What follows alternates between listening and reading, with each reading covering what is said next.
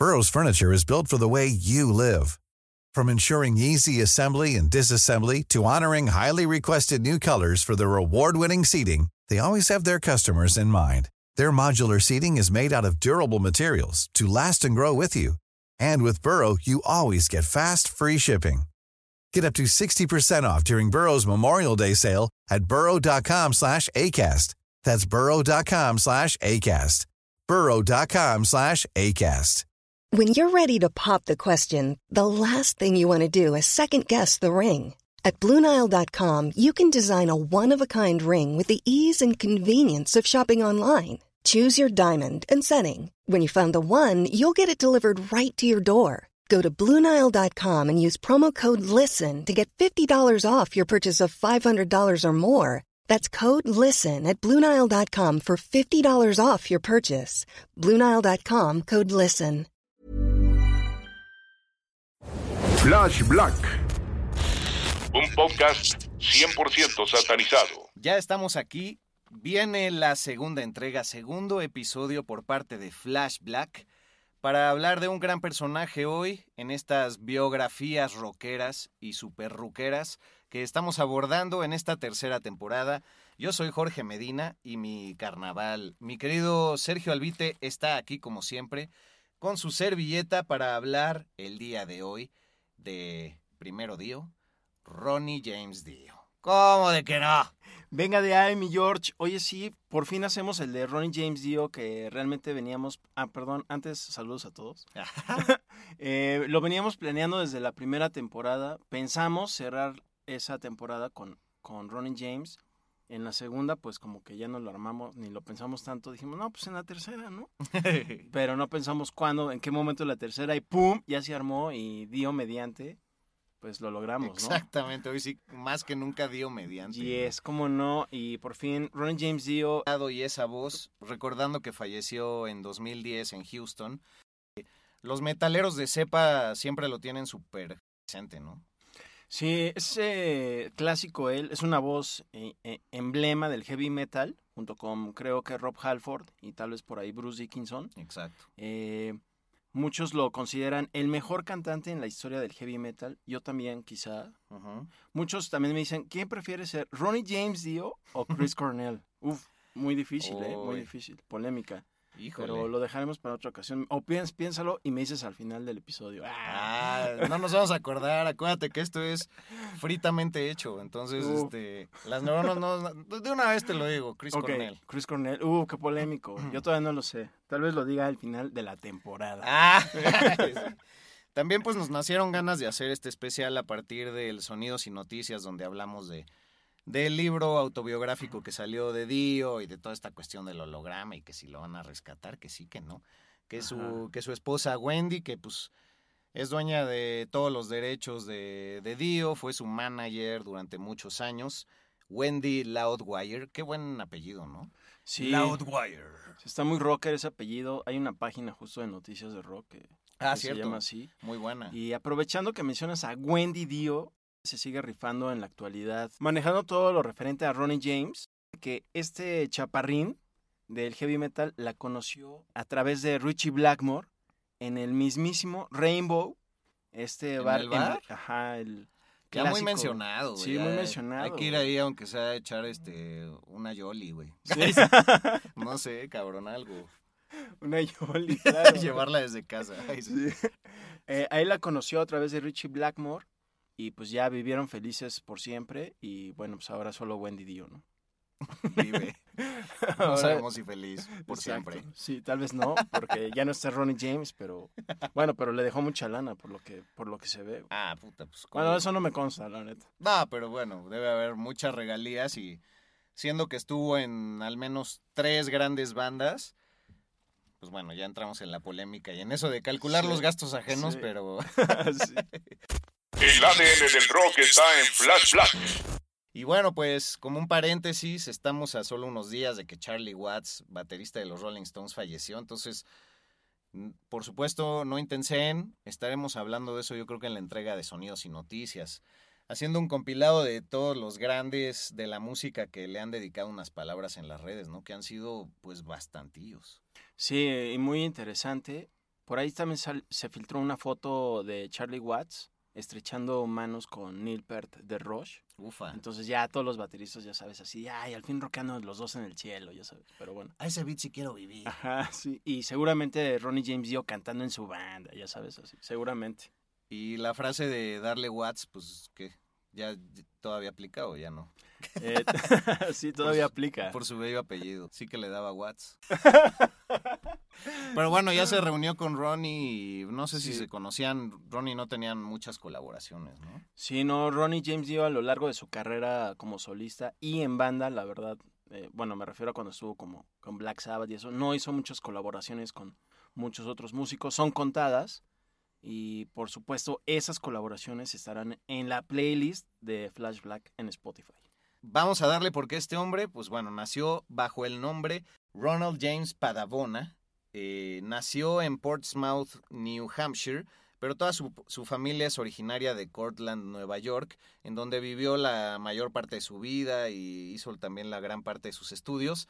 En Portsmouth estuvo un tiempo a partir de que su papá pues era militar, tuvo que hacer servicio de algún sentido militar ahí para luego ir a la Segunda Guerra Mundial a luchar. Como siempre, historias con toda esta generación posguerra, ¿no? Que hemos visto quizá también le sirvió de inspiración para varias de sus canciones que tienen que ver entre la luz y la sombra. Y este sobrenombre de Dio, pues lo toma a raíz de que viene de una familia italoamericana y que bueno, Dio en italiano es Dios, pero pues también por ahí lo tomó a partir de un mafioso gringo, ¿no? Que se llamaba Johnny Dio. Sí, Ronnie James Dio, además que ya lo tomó como su nombre artístico, que no le cambió tanto como bien dices. Eh, le pone Dio, además de, que es Dios en italiano, lo toma de Johnny Dio, que era el nombre, digamos, corto de Giovanni Ignazio Dioguardi, que era el mafioso este italiano que radicaba en Miami. Ah, cierto. Y que alguna vez eh, Dio en una mala copa, pero bueno, o sea, no, no era mala copa porque realmente no, no se metía nada. Dijo que Johnny Dio era su tío, ¿no? Así ah. dijo, no, pues él es mi tío, y ya después aplicó el ¡Ah! ¡Ay, sí, no! y, y pues ya de ahí se quedó Ronnie James Dio, que aplicó pues para toda su carrera musical desde sus primeras bandas, que creo que la primera se llamaba Vegas Kings. Exactamente. donde él tocaba el bajo y también cantaba, y, pero desde antes ya le daba a, la trompeta, si, si no mal recuerdo. Sí, güey, desde los cinco años le daba la trompeta. Eh, un poco clavado su papá en pagarle clases diario. Dicen que diario, toda la semana tomaba clases de trompeta eso le dio un sentido pues medio lo medio blusero que pudo incorporar a la música. Primero entrando en las bandas del colegio, ¿no? En los bailes oficiales de ahí, y luego ya en concursos de bandas. Y de ahí fue encontrando su personalidad. Curioso también que la trompeta fue lo que le hizo encontrar una técnica vocal, eh, la cual lo hacía llegar a estos grandes niveles épicos que le conocemos, sin haber tomado una sola clase de canto. Entonces, nuevamente volvemos a eso. Eh, cuando hay instinto, generalmente hay una intuición musical también y no necesariamente debe haber una preparación de academia musical para, para seguir adelante, ¿no? Entonces es interesante lo que decías. Empieza con la trompeta, luego toca el bajo, con el bajo lo invitan a cantar hasta que acaba abandonando el bajo. Nunca, pues en sus últimas bandas nunca se le veía tocando el bajo y cantando, si no me equivoco. Sí, empieza a, escuchar a Harry James, que era un trompetista muy famoso eh, en Estados Unidos, que además también era director de orquesta de estas big band. Eh, eso como que le inspira a tomar la trompeta. Y como bien dices, gracias a aprender a tocar este instrumento, genera grandes habilidades de respiración, que eso le ayuda para este estilo operístico de entonación e interpretación a la voz, que lo hace inigualable y por lo que hoy nos tiene aquí, ah, que es un gran intérprete de heavy metal. Ajá. Eh, una gran proyección de voz, ¿no? con, sí, con este rollo diafragmático. Y para complementar lo que decías, también muy fan de un tenor estadounidense que se llamaba Mario Lanza, que pues se pasaba de lanza con la voz. Y justamente, pues, Don Dio es clasificado como una de las mejores voces tenor dentro del rock en toda la historia, ¿no? Sí, varios, varios personajes, como por ejemplo Kerry King de Slayer, decía que parecía que cuando Ronnie James Dio cantaba lo hacía sin esforzarse, que le salía natural y que nunca le vio alguna interpretación mala. Pero desde que él empezó a conocerlo, ¿no? Hasta que pues falleció, porque todavía por ahí del 2009 pues dio grandes conciertos con Heaven Hell entonces y todavía lo hacía a gran calidad, eh, también mucho profesionalismo de, de Dio. Es, es alguien que realmente tocó la vida de muchos músicos dentro y fuera del escenario. Sí, pues como decías, empieza con los Vegas Kings, luego forma una banda que ya lleva su nombre que se llama Ronnie and the Roblers. Extrañamente luego toman el nombre de Ronnie and the Red Caps. De ahí incluso la escuela Juilliard, especializada en música de conservatorio, le ofrece una beca para estudiar ahí y él la rechaza, pues por amor al rock and roll y porque quería géneros que no van muy acorde a lo que en un conservatorio se maneja, ¿no? Entonces, también en un momento decide especializarse en farmacología, curiosamente. Ya lo mencionaste en un breve instante, un hombre que, que siempre fue muy consciente de que pues abusar de las drogas vio cómo friteaba a todo mundo, cómo afectaba a los entornos familiares y pues nunca se, se le supo de, de una adicción a las drogas él lo manifestó públicamente, era un hombre con muchos pantalones y pues le gustaba, le gustaba echar el traguito, ¿no? Pero, pero para nada tiene escándalos por, por ese lado que suele irse más a lo dark cuando, cuando la gente pues le, le entra duro al levantamiento de tarro, ¿no? Sí, o sea, en ese caso no era como pues un Calderón, por ejemplo, el expresidente mexicano que sí le inflaba. pero por poco se sabía, por ejemplo, de de que le inflaba cuando era presidente. Y Ronnie James Dio sí le inflaba, pero vaya, era de los que terminaba de comer y se echaba unos tragos, pero tranquis, ¿no? Ajá. Y, o sea, la sobremesa, así de, ah, qué onda, qué, otro, otro, pero nada acá sobrenatural, ¿no? Pues ahora que lo mencionas, Calderón, su primera acción en estar en Los Pinos, dicen que abrió un super bar ahí en, en esa residencia oficial presidencial de hace unos años, porque ya no lo es. Pero ¿sabes qué otra cosa une la historia de, Calderón y de Ronnie James Dio? Eh, ¿La estatura? Ah, esa es buena. Pues no, medía 1.63, pero no. Que los dos salieron en South Park en algún momento. Ah, venga, muy, muy buen dato, ¿eh? muy rifado. Me cagué de risa cuando Calderón sale en el infierno, o sea, güey, es el mejor reflejo. Pero también Dio, ustedes lo verán en nuestras redes, pues tiene ahí un clipcito de que se sube a cantar Holy Diver en, en el colegio. Venga, tiene muchas cosas en común. Eh, precisamente que mide 1.63, eh, la misma estatura que Michael J. Fox. Eh, Volver al futuro. Ah, o de Picasso. O de Picasso, venga. ¿Eh? El talento, como dicen ahí, se mide del, de la cabeza al cielo, como decía Napoleón, ¿no? Ajá, que también era chaparrín. Sí. Exacto. Chaparrón Bonaparte. Pinche cultura televisiva, güey. De Chespirito. Flash Black. Ya, ¿a dónde saltamos? Porque The Ronnie and the Caps empieza con Ronnie Dio and the Prophets. Luego le entran los Electric Elves, que de hecho se hacen llamar los elfos por esta cuestión de la altura. Se supone que también Ronnie James Dio era de los más altos ahí de la banda. Imagínate cómo está la cosa. y, ya después se vuelven Elf para el 72. Y luego viene la historia de Rainbow. Y luego entra Black Sabbath. Y luego forma Dio. Y luego viene Heaven Angel. Dios santo. Aprovechando lo de Elf, Justo era la banda que, por cierto, la estuve escuchando y que también está en nuestra playlist. Tienen, de repente se escucha un poco el estilo, la influencia más bien de los Beatles, musicalmente hablando, no tanto en la voz de, de, de, Dio, pero gracias a que Elf abrió algunos conciertos de Deep Purple, fue que Richie Blackmore ahí lo conoció y cuando Blackmore ya tenía diferencias musicales con, con la banda, fue que decide hacer Rainbow y es que se jala a, a Dio para que él se convierta en el frontman.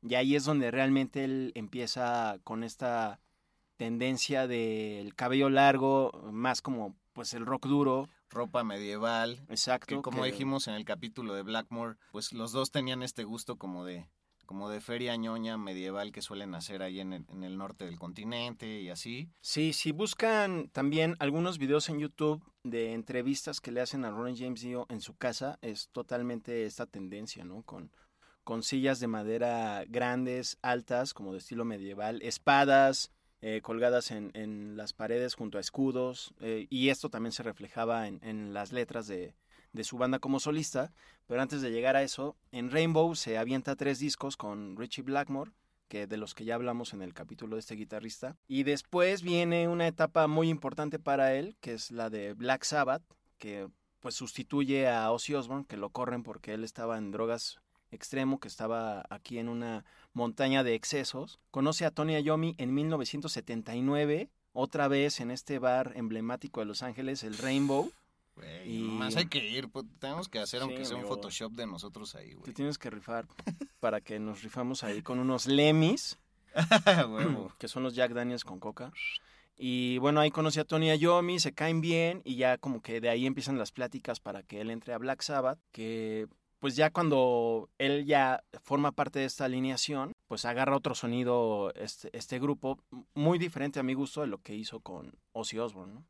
Sí, hay que resaltar dos cosas. Y antes lo platicábamos fuera del aire. Ah. Esto, que es un canto mucho más épico, mucho más operístico, como de alguien gritándole a las tinieblas desde el borde de un acantilado este estilo que quizá también el señor Dickinson de Iron Maiden puede manejar. Y pues ahí se ve toda la influencia operística. Y, y Ozzy Osbourne pues es más penumbroso, más oscuro.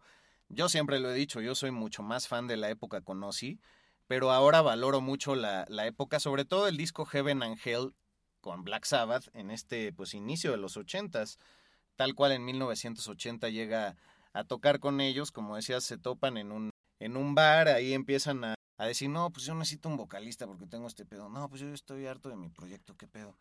Y ya lo invitan a llamear un día y dicen que desde esa primera eh, llameada pues sale la canción Children of the Sea. Y de ahí, o sea, nada más de la primera llameada salieron dos que tres ideas para todo el disco de, Heaven and Hell. Y también la otra idea que quería resaltar es que se dice fácil la trayectoria de Dio, pero le llevó 20 años de aguante eh, trascender, ¿no? Y tener un proyecto famoso que fue, yo creo que hasta Elf, ¿no? Si no es que Rainbow. Sí, la verdad empezó desde muy chavo a, tocar en bandas. Y justo cuando pues no existía el hard rock, no existía el heavy metal, poco a poco se fue metiendo ahí. También gracias a pues a músicos que lo rodearon, como fue el caso de Richie Blackmore, luego Tony Iommi, que también ya venía de una banda pues muy heavy, como era Black Sabbath. Él entra a esta banda y hace Heaven Angel, que justo yo pues era de los que, ay no, pues Ozzy al máximo, ¿no? A pesar de que me gustaba Dio como solista, era de los que rechazaba así otra alineación de Black Sabbath, pero cuando escuché el, álbum de Heaven Angel, que tiene buenas rolas como Neon Nights, sí. Die Young y bueno, la que le da nombre al álbum. Sí, esa es buenísimo. Que es épica también.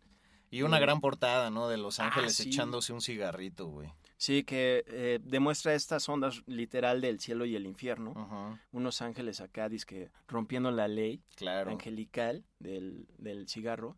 Eh, y luego graban Mob Rules, que ya es un disco que no, no, diría que suena similar a Heaven Angel, creo que es un poquito más, eh, más crudo, más como de la calle. Ajá.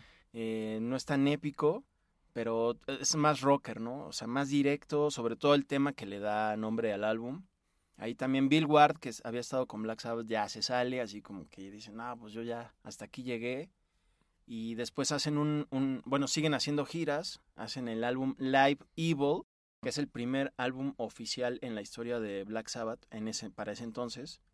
Y dicen que mm, cuando estaban haciendo la mezcla del álbum en el estudio, Ronnie James dio, pues dice, oye, como que mis voces están muy bajitas, ¿no? Y no, no, no, todo está bien, tú, tú tranqui, tú tranqui.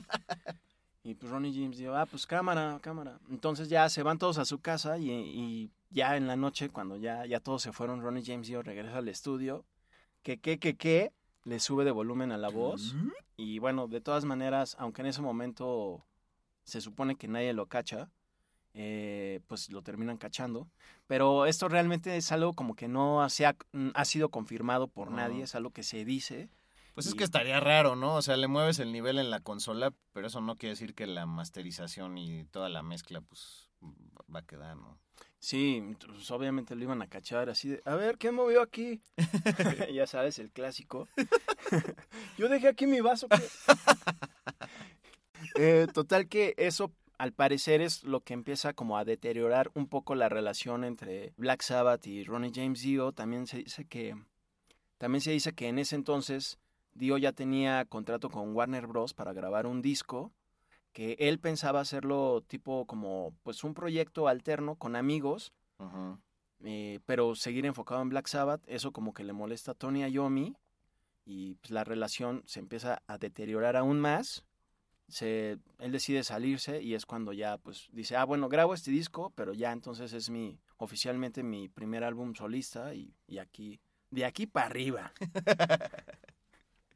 Oye, y entonces ya de, ahí es que da el paso hacia adelante para conformar Dio, tal cual. Sí, se jala justo a Jimmy Bain, que era bajista de Rainbow. se, se, jala a un guitarrista que se llama Vivian Campbell, que en ese entonces era un desconocido que él audiciona que años después forma parte de Def Leppard y en la actualidad sigue en, esa banda. Y en la batería se jala a Vinny Appice, que es el que era el baterista que seguía en Black Sabbath. Entonces cuando se va Dio de Black Sabbath, Appice dice, ah, pues yo me voy contigo cámara y ya es así como forman la banda Dio. Jala súper chido el primer álbum Holy Diver, que está súper rifado. Sí, un gran concepto el que maneja. Él, él, también era un gran letrista, hay que decirlo. Eh, como paréntesis, un gran fanático de los deportes, dicen que un gran fanático del fútbol americano, como aquí le decimos, de los gigantes de Nueva York, y que también de niño, más allá de soñar ser un músico, soñaba ser un beisbolista famoso. Entonces que se la pasaba viendo deportes en la tele y que ahí de repente pues le fluía la, la lírica, ¿no? Y justamente él ha explicado el significado de Holy Diver, y es muy particular porque es como si existiera un Salvador en un planeta parecido al planeta Tierra y este hombre siendo un diver pues decide darse un clavado a un planeta inferior como el nuestro en, en cuestión de conciencia y también menciona él al momento de quererse echar el clavado e ir a ayudar a los demás pues también lo que le gana al planeta donde ya está y ya alcanzó la iluminación es esta cuestión de no, no te vayas, este, no los ayudes, aquí necesitamos tu luz, eres casi eh, pues un ser crístico. Y entonces él dice, así somos los seres, o sea, siendo un espejo de los seres humanos este proyecto de Holy Diver que les platico, es casi casi Mom deserves the best, and there's no better place to shop for Mother's Day than Whole Foods Market. They're your destination for unbeatable savings, from premium gifts to show-stopping flowers and irresistible desserts. Start by saving 33% with Prime on all body care and candles. Then get a 15-stem bunch of tulips for just $9.99 each with Prime. Round out Mom's menu with festive rosé, irresistible berry chantilly cake, and more special treats. Come celebrate Mother's Day at Whole Foods Market. When you're ready to pop the question, the last thing you want to do is second guess the ring. At Bluenile.com, you can design a one of a kind ring with the ease and convenience of shopping online. Choose your diamond and setting. When you find the one, you'll get it delivered right to your door. Go to Bluenile.com and use promo code LISTEN to get $50 off your purchase of $500 or more. That's code LISTEN at Bluenile.com for $50 off your purchase. Bluenile.com code LISTEN. Hey, it's Danny Pellegrino from Everything Iconic. Ready to upgrade your style game without blowing your budget? Check out Quince. They've got all the good stuff shirts and polos, activewear, and fine leather goods, all at 50 to 80% less than other high end brands. And the best part? They're all about safe, ethical, and responsible manufacturing. Get that luxury vibe without the luxury price tag. Hit up quince.com slash upgrade for free shipping and 365 day returns on your next order. That's quince.com slash upgrade. Hiring for your small business? If you're not looking for professionals on LinkedIn, you're looking in the wrong place. That's like looking for your car keys in a fish tank.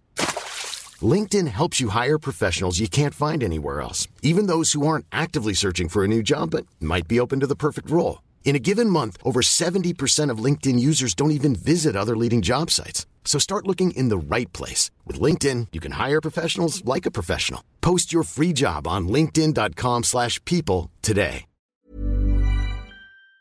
Como esta cuestión de, de la envidia, del egoísmo, que somos tan egoístas que a veces deseamos mantenernos en nuestra supuesta normalidad, que alguien más alcance el bienestar, con tal de nosotros no perder un ápice de nuestra seguridad, ¿no? Venga, venga, como Vini Ápice, el baterista. Oye, y precisamente toda esa mística que él manejaba también creo que la manifestaba él físicamente en los conciertos con los clásicos cuernitos. Claro, eso no lo habíamos mencionado. Ajá, ¿cómo está esa onda de los cuernitos? Ah, pues el espantadiablos, por ahí podríamos decirle.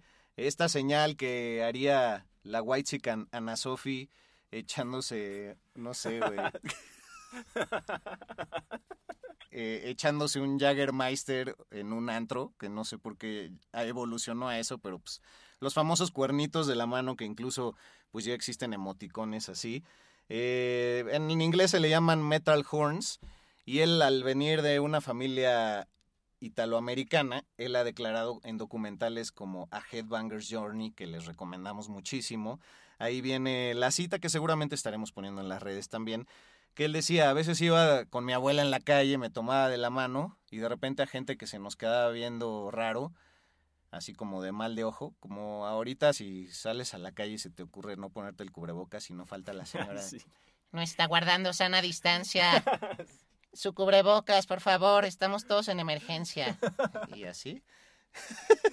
pues para eso puedes aplicar lo que hacía su abuela que decía Moloik, haciendo así la, la manita de cuernitos, que es para espantar el mal de ojo y que luego pues evolucionó a esta, lo que muchos interpretaban la presencia satánica, diabólica o incluso para espantarla, ¿no? Espantar el mal. Y ahí quedó la señal del metal. Muy rifada porque se ha, pues, ha trascendido. Por ahí Gene Simmons creo que él se quería adjudicar que él lo había implementado, Ah, ¿no? sí. Que él lo había inventado en el heavy metal. Sí, también Ronnie hace mención en algún momento en una entrevista, creo que en ese mismo documental, y dice, no, pues ya ven que Gene Simmons a todos se quiere trepar. Si todos respiramos, él es capaz de decir que él inventó la respiración, ¿no? Y que también tiene anécdotas parecidas por ahí, ¿no? Gene Simmons, que, que Sí. había un jugo, no sé qué. Sí, en ese mismo documental Ronnie James Dio como que habla de Gene Simmons que quería registrar todo. Pero bueno, qué chido que los cuernitos se quedaron para los fans. Sí. eh, muy chidos. Es como los chinos que registraron a la Virgen de Guadalupe, güey. Así es, eso sí es Gene Simmons, güey. Gene Chinos. Justo eh, Ronnie James Dio empezó a utilizar aún más los cuernitos cuando está en Black Sabbath. Y dicen, bueno, más bien se dice, se especula que él empieza a aplicar los cuernitos para diferenciarse de Ozzy Osbourne cuando estaba en Black Sabbath porque él hacía el signo de amor y paz. Ah, Y entonces Ronnie James Dio hace estos cuernitos para que esta es mi, esta es mi señal y yo ya soy otro. Yo no vengo a sustituir a nadie, yo soy Dio de Black Sabbath X. ah, güey. Venga. Como algo así trascendió tanto, ¿no, cabrón? Sí, hasta la fecha, y pues como bien dices, ya pues, la gente que ni al caso, o sea que bueno, no es mala onda, pero que no tiene relación con el heavy metal o algo así, o no les gusta, o yo qué sé, hacen esta señal de los cuernitos metaleros para pues, acá sentirse los, los muy rudos, from hell. pero así el clásico que hacen yeah y sacan la lengua. Yeah, man. Güey, llámale a Anafer de la O. Vamos a sacar una foto, güey. Ah, y así con la lengua de Sí, fuera, sí, ¿no? sí. Súper No, pues, badass. qué oso, güey. Qué oso, güey. Oye, pues, ¿tú qué pedo? ¿Sí pudiste ver alguna vez en vida a, a- a Ronnie James Dio? Tuve la fortuna, me Hijo siento muy afortunado no de mames. haberlo visto cuatro veces en vivo. Pum, vale. Le- todas ellas en México. La primera fue en el año 2000, cuando yo tenía 20 años, ya tenía cumplidos 20 años. Eh, vino con Deep Purple cuando Ah, cabrón. Deep Purple vino al Auditorio Nacional a un concierto muy especial con orquesta en Ah. el que cabrón. en el que pues todos esperábamos, ya sabes, escuchar Highway Star desde el principio con orquesta. Ah, así. yo pensé que...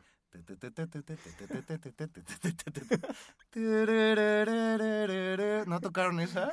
El guapango de Moncayo. No, no se, no se la aventaron. Y no venía Richie Blackmore tampoco. No, ya venía Steve Morse en la guitarra y justo fue un concierto pues como de dos actos. El primero justo tocaron pues algo así tipo el, el guapango, pero de Inglaterra, con la Orquesta de México. Ajá, Se seguro rifaron. de la de la Filarmónica de México. Creo, pues, la- pues yo creo. pues, quién sabe. Pues una de ahí de Bellas Artes, seguramente. y pues ya todo el primer acto fue así, todos, ya sabes, todos los metaleros así, pues, chiflando, así, así, porque esperaban los guitarrazos.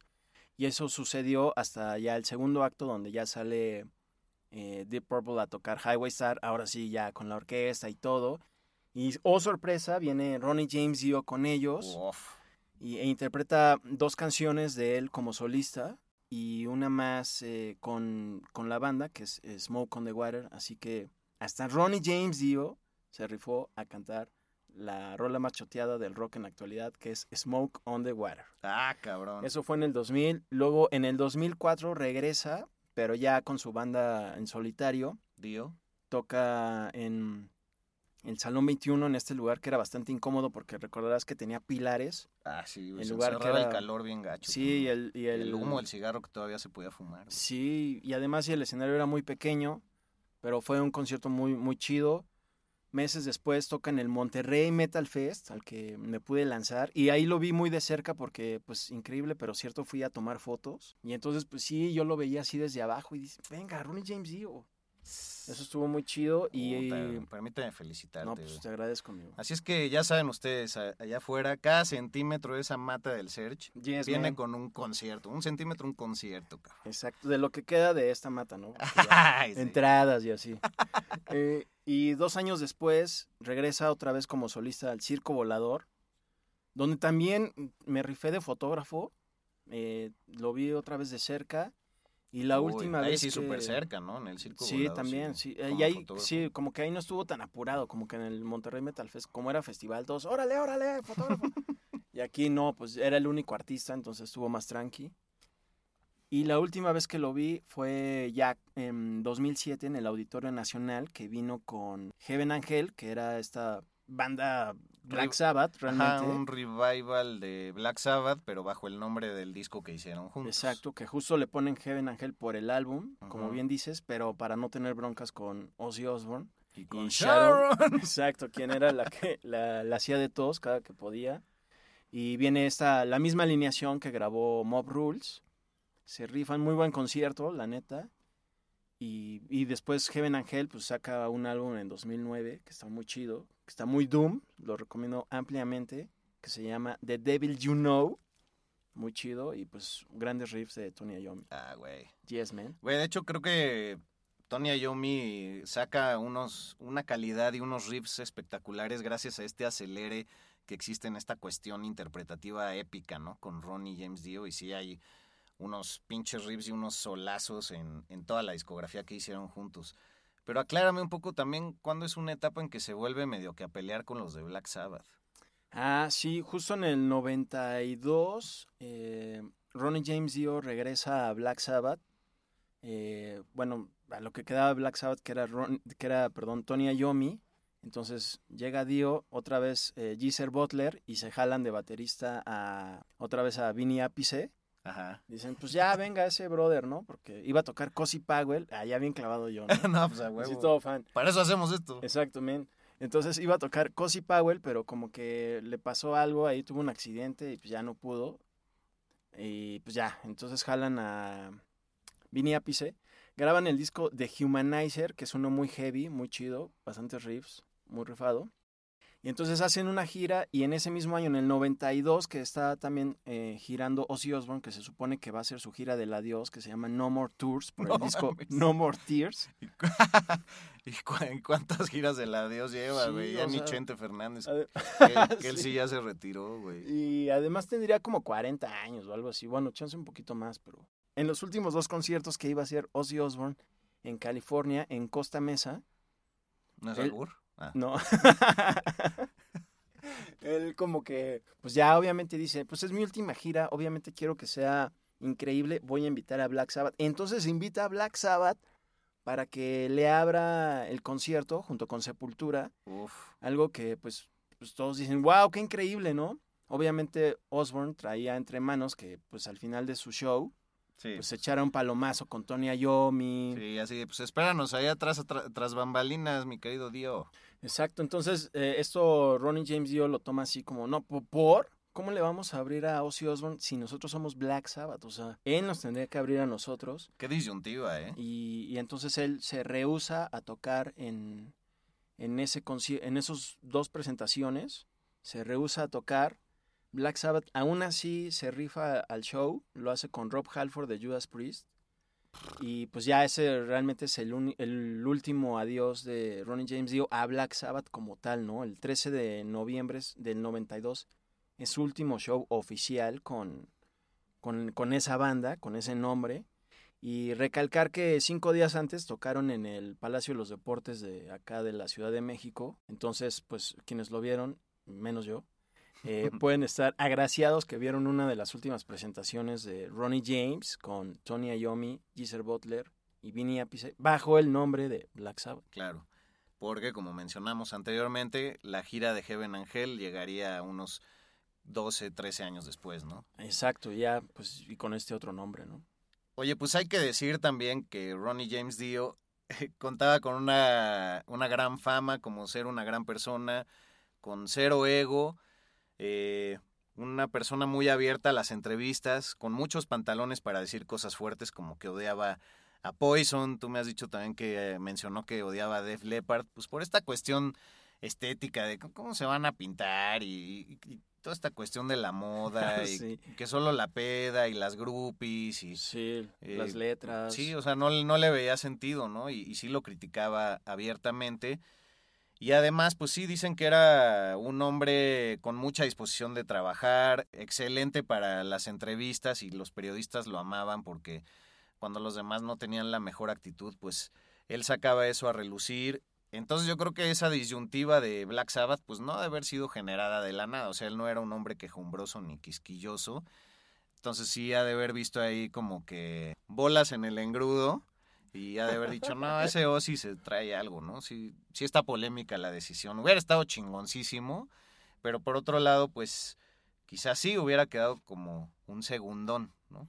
Sí, eh, siempre estuvo esa rivalidad que además creo que no fue tanto de declaraciones entre ellos, sino como de, pues, pues de que Ozzy Osbourne era el cantante original de Black Sabbath y Ronnie James Dio lo sustituyó. Pero creo que también es importante recalcar que después de que se fue Dio de Black Sabbath, Tony Iommi siempre buscó vocalistas que se asemejaran en el estilo a Dio. Jamás buscó a uno que fuera como Ozzy Osbourne. Y y pues como bien sabemos, pues Dio sí tenía un trabajo vocal grandísimo, muy diferente al de Ozzy Osbourne, que parecía que realmente solo pues interpretaba, pero no cantaba. Y además eh, Ozzy Osbourne pues siempre, bueno ya hasta la fecha pues ya no, ya no, la, ya no la arma pues como antes, digo, bastante lógico, pero hasta su muerte Ronnie James Dio siempre dio la calidad más alta en su voz, eh, que es algo de valorar. También me gustaría mencionar que aunado a lo que dijiste de Ronnie James, que era alguien bastante chambeador, tenía algunas fundaciones, ¿no? Ah, sí. Eh, una en los 80 y una que se hizo después de que falleció, que, se llama Stand Up, Stand Up and Shout. Sí, eh, por el cáncer, pero la de los 80, ¿cómo se llama? Children of the Night y ayudaba a niños desamparados, este, sin hogar, con antecedentes eh, penales. Entonces sí, un, un, hombre pues bondadoso que también criticaba mucho el catolicismo, hay que decirlo. Él creció en una familia católica y decía que pues esta eterna paradoja de el amor eterno a Dios está muy bien, pero ¿por qué vamos a predicar la educación religiosa como algo que es con base en el miedo a un Dios que te va a castigar, con base en esta cuestión de que los maestros, pues más en esas épocas que te daban de varazos en las manos los maestros. Ah, sí, qué manchado. A mí me aventaban gises. Ah, a mí también me eso. Pues, ¿Qué onda? Y ahorita ya, pues, no manches, ya ni, ni en clase virtual se puede decir una palabra altisonante porque ya, pues te avientan al consejo familiar, ¿no? ah, sí. O sea, ni muy, muy, ni tan, tan, como siempre. Pero pues nunca, nunca faltó quien le preguntó, oye, ¿qué onda con este rollo del diablo y Satán? Y explícanos eso, por favor. Las familias católicas estamos preocupadísimas.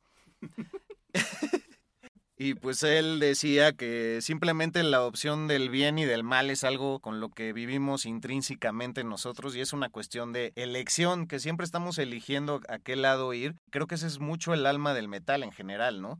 la gente luego no entiende, bueno, pero ¿por qué maquillarse y vestirse de negro y sacudir la cabeza y ser rudos cuando pues también la gente se da cuenta y todos sabemos, pues los metaleros somos corazones de pollo. Y justo es como esta disyuntiva de, bueno, mediante el lenguaje de la oscuridad vamos a denotar las mejores cosas de, de la vida, pero eso también involucra liberarte y roquear y disfrutar, ¿no? Y a veces bajo los valores católicos, pues uno se juzga mucho a sí mismo y a los demás y no se deja esta soltura que quizá pues, como niño a veces podías tener. Entonces, sus críticas, la verdad, son súper fundamentadas y sus entrevistas son muy interesantes. Les recomendamos verlas por ahí y les vamos a poner unos clipsitos muy bien hechos también por parte de algún periodismo. ¿Cómo no? Oye, y también solo para también sumar a esto de toda su buena ondez, su buena vibra y su buena y su bonachez, ¿cómo no?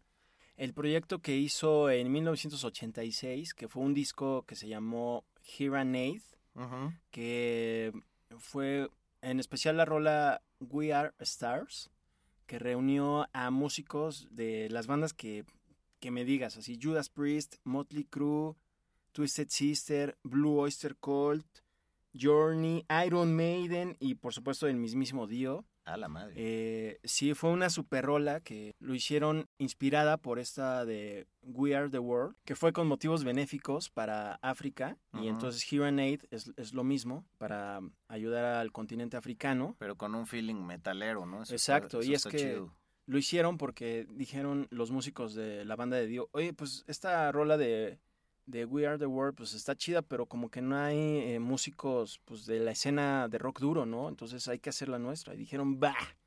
Y entonces la banda Dio, pues compone esta rola y pues está muy chida. Tristemente no está en, en Spotify, pero también como ya prometiste varios clips, también prometeré el de We Are Stars. Ya estoy poniendo a chambear a todos menos a mí, ¿verdad? Pero ya tengo todo guardado ahí, ¿por qué no? Puedo mandar el link sin ningún problema. Oye, pues, pues ya para terminar, bueno, también reflexionando que qué triste que aquí las colaboraciones nunca han pasado de Yuri y Tatiana y las Flans cantando canciones de Navidad, así. Eso era muy de los 90, ¿no? sí. Pero la verdad es que este enfoque hacia África, como también existió el Live Aid y demás, pues Creo que es algo que se debería de rescatar. Quizá el hambre en el mundo debería de paniquearnos tanto como el COVID en la actualidad y, en adelante, ¿no? Porque pues, produce muchísimas más muertes. Pero bueno, apagando el incienso y mi esencia hippie, pues ya para cerrar el programa, decir que, que Dio también consideraba tanto a su fanaticada que cuando murió, eh, 666 cosas de sus artículos personales 666. 666. Si ustedes ponen al revés esta cinta, encontrarán mensajes ocultos. pues lo subastó para que se los quedaran sus, sus seguidores eh, y que, pues bueno, los resignificaran, más allá que eran un montón de piezas muy importantes, eh, subastadas por la casa de subastas Julian. ¿Cómo de que no? Todavía debe haber cosas por ahí rondando en eBay o no sé si eBay exista todavía, pero sí. todavía todavía se rifa y pues sí hay muchas cosas, seguramente de desde ropa que seguramente usó en algún concierto épico de los 80 o, o algo de esta vestimenta medieval que, que hacía uso de ella muy al inicio de su carrera como solista. Ajá. De hecho, el escenario de, su primera gira o de la segunda o tercera eh, tenía un dragón que literal aventaba fuego en, el escenario, pues muy de, muy de Dio. Yes. Y pues no tuvo muchas colaboraciones, tuvo muy pocas, eh, muy contadas, como alguna con Roger Glover, eh, bajista de Deep Purple y Rainbow, con Tenacious D de Jack Black. Y, y permitía más que colaborar, permitía que muchos le abrieran, ¿no? Creo que él fue el primero en darle la oportunidad a Megadeth, por ejemplo. Y Dave Mustaine estaba muy agradecido. ah, seguramente. Sí, sí, sí, le da también oportunidad a, bandas jóvenes. Un minuto de silencio por Dios. venga, Dios. Oye, pues así tenemos que despedirnos. Me divertí bastante. La verdad, aprendí muchas cosas sobre Dio reescuché muchas cosas, descubrí mucha música y, y pues algo más que agregar, mi queridazo.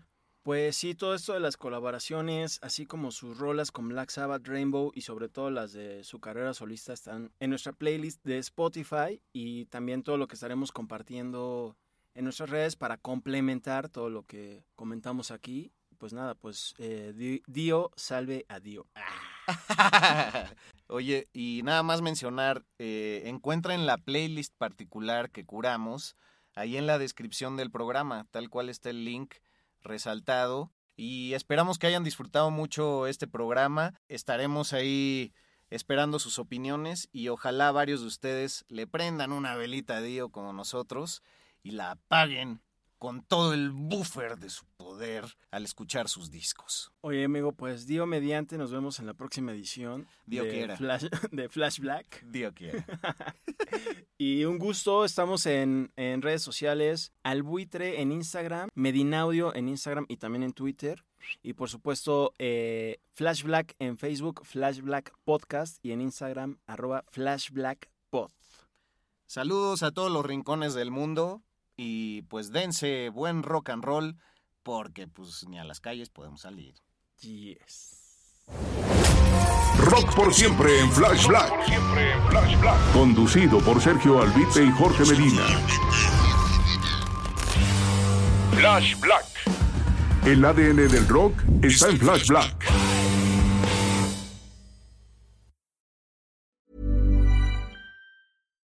Here's a cool fact. A crocodile can't stick out its tongue.